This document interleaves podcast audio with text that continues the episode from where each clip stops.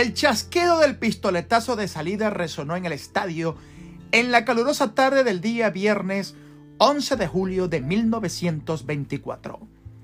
Eric Liddell corrió hacia adelante con su inusual estilo de carrera, con la cabeza echada hacia atrás, los brazos ondeando a los costados y sus pies apenas tocando la pista como si fuese un ángel.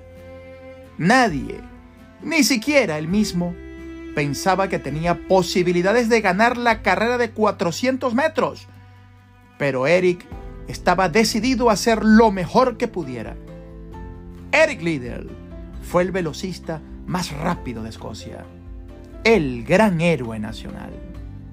Ganó todas las carreras de 100 metros que había corrido desde el principio de su carrera profesional. Su capacidad de alcanzar una gran velocidad le valió un lugar en el equipo olímpico británico de 100 metros planos, junto a su compañero y rival Harold Abrahams. Hola, bienvenidos a un nuevo episodio de Hablemos de Escocia en castellano podcast. Soy J. Celoaiza y una vez más estoy encantado en saludarles. Hoy tenemos la historia de un personaje un tanto olvidado por este país. Un hombre que se convirtió en héroe nacional, pero antes de serlo, fue tachado de traidor. Sus convicciones espirituales estaban por encima de su talento físico. Un hombre que se entregó por completo al deporte. Fue un gran velocista y jugador de rugby, pero que terminó consagrando su vida al prójimo por amor a Jesucristo. Estamos hablando de Eric Liddell, el más grande velocista de toda la historia de Escocia. Acompáñame a descubrirlo. Eric Henry Liddell, jugador de rugby y misionero cristiano, nacido en King, República Popular China, de padres misioneros escoceses Asistió a un internado cerca de Londres, en su escuela secundaria. Pasó tiempo con su familia en Edimburgo cuando fue posible y asistió a la universidad de esta ciudad, la Universidad de Edimburgo. Nació el 16 de enero de 1902 en Tingston, China, segundo hijo del reverendo James Dunlap Liddell y su esposa, ambos misioneros escoceses de la London Missionary Society. Liddell fue a la escuela en China hasta los 5 años.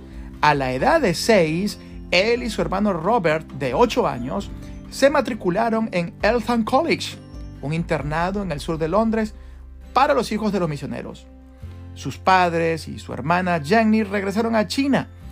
Durante el tiempo que los niños estuvieron en Eltham, sus padres, su hermana y su nuevo hermano Ernest regresaron a casa dos o tres veces y pudieron estar juntos como familia, viviendo principalmente en Edimburgo. En 1920, Liddell se unió a su hermano Robert en la Universidad de Edimburgo para estudiar ciencias puras. Mientras estuvo en la Universidad de Edimburgo, Liddell se hizo conocer por ser el corredor más rápido de Escocia. Los periódicos publicaron historias de sus hazañas en competencias de atletismo y muchos artículos afirmaron que era un potencial ganador olímpico. El atletismo y el rugby jugaron un papel importante en su vida universitaria. Corrió en las carreras de 100 y 220 yardas para la universidad y jugó rugby para el University Club Jugó para el distrito de Edimburgo en los partidos interurbanos contra el distrito de Glasgow el 3 de diciembre de 1921 y el 2 de diciembre de 1922, desde donde ganó un lugar en la línea de fondo de un fuerte equipo nacional de rugby de Escocia.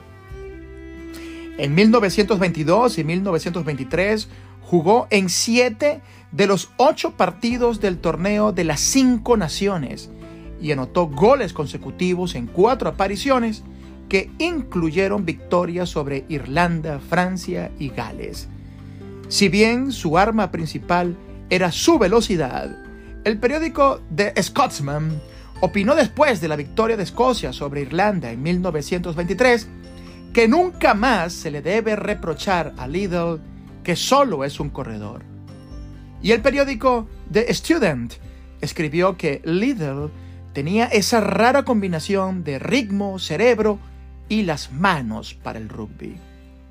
En el centenario de su primer partido internacional contra Francia en enero de 1922, Liddell fue incluido en el Salón de la Fama del Rugby escocés por sus logros. Se graduó con una licenciatura en ciencias en la Universidad de Edimburgo, después de su actuación en las Olimpiadas de París de 1924. Precisamente en esos Juegos Olímpicos de verano, se había convertido en la gran promesa para su país al estar invicto durante toda su carrera en la prueba de velocidad de los 100 metros planos. Sin embargo, Eric Liddell había anunciado que no podía correr en la carrera final olímpica de 100 metros porque la misma estaba programada para un domingo. El domingo siempre fue un día de adoración y descanso para Eric. No correría aunque fuera la única esperanza de su país de ganar una medalla de oro olímpica. Esto hizo que los escoceses se enfadaran mucho con él. Escribieron cosas malas sobre Eric en la prensa. Algunas personas incluso lo tacharon de traidor. Pero él se mantuvo firme. Nunca había corrido un domingo y jamás lo haría, ni siquiera para ganar una medalla de oro olímpica.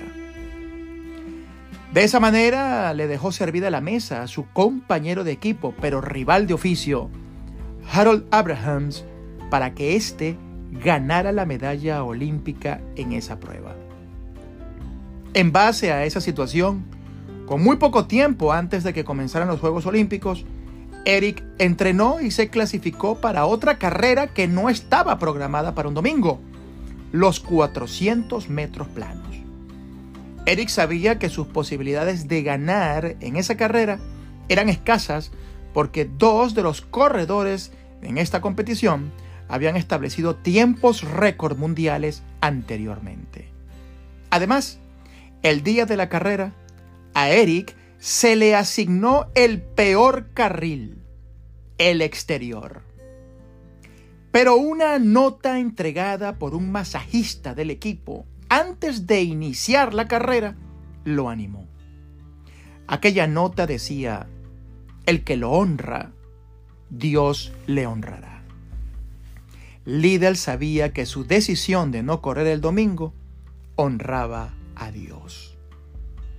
Inspirado por el mensaje bíblico y privado de la vista de los otros corredores, teniendo que hacer la carrera por el carril exterior, Liddell corrió la totalidad de los primeros 200 metros a todo pulmón para estar bien alejado de los estadounidenses favoritos, con pocas opciones más que tratar la carrera como un sprint completo de 400 metros, continuó corriendo alrededor de la curva final.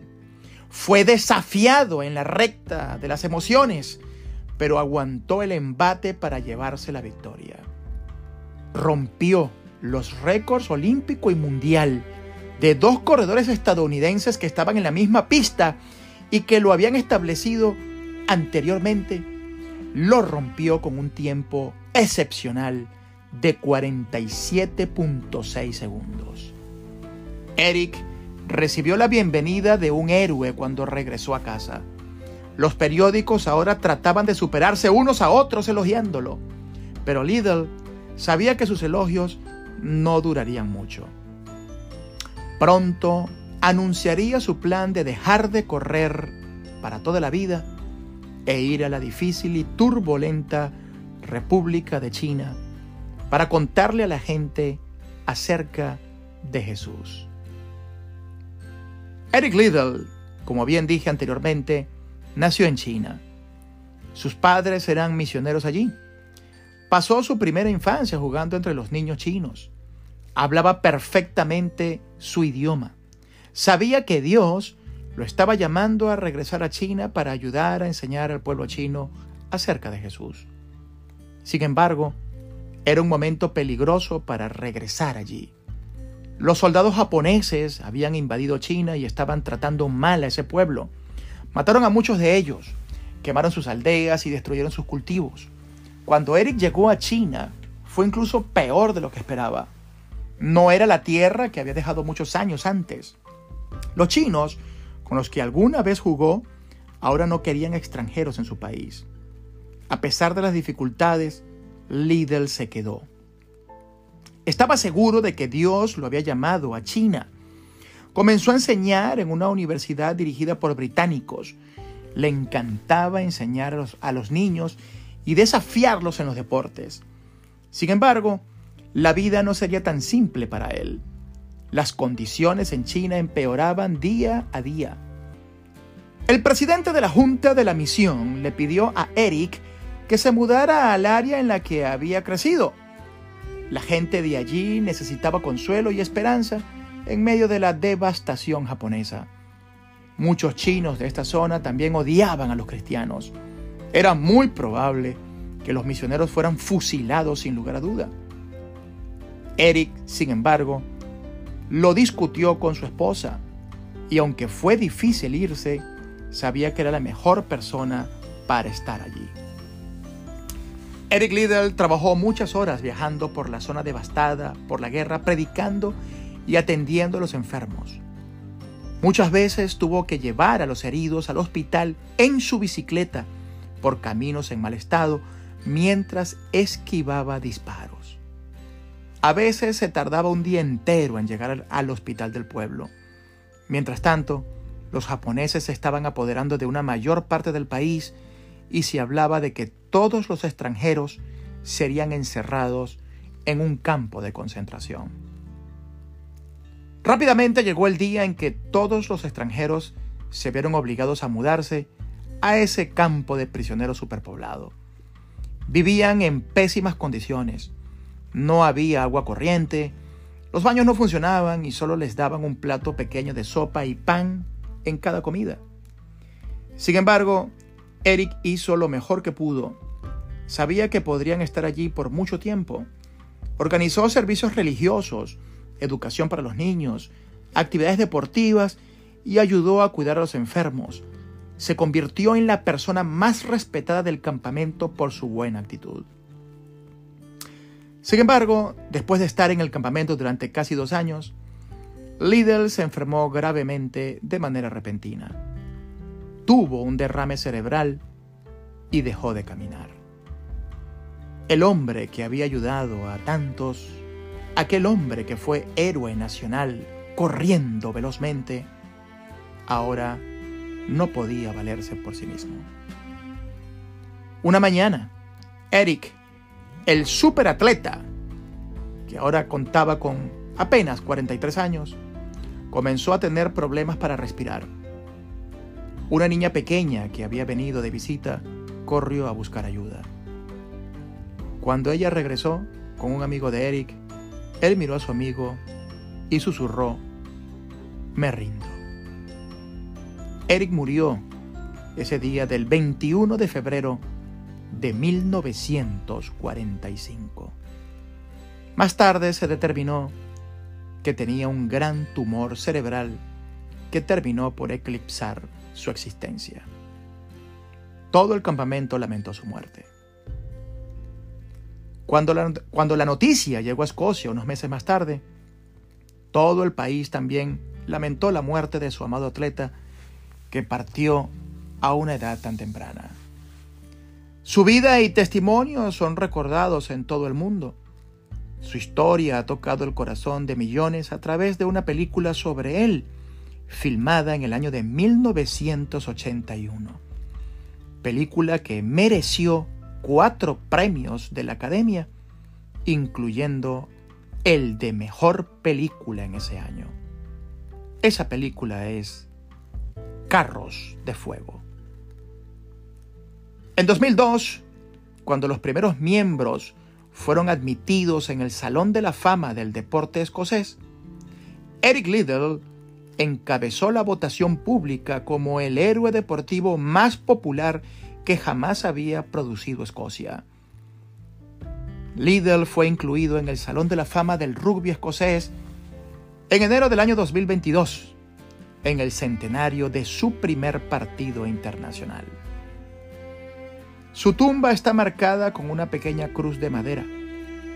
El sitio estuvo olvidado hasta que fue redescubierto en 1989 en los terrenos de lo que ahora es la escuela secundaria Weifen, en la provincia de Shandong, al noreste de China, a unas seis horas en automóvil desde Beijing.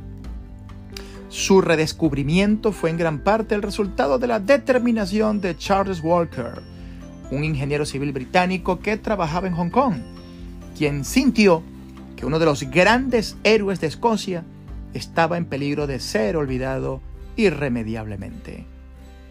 En el año de 1991, la Universidad de Edimburgo erigió una lápida conmemorativa en el antiguo campamento de Waifang, hecha de granito de la isla de Mull y tallada por un albañil en Tobermory.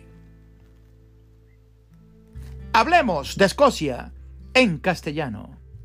Solo unos minutos para descubrir una Escocia sorprendente. Producción, libreto y narración J. Loaiza. Amigos invisibles, nos escuchamos el próximo domingo.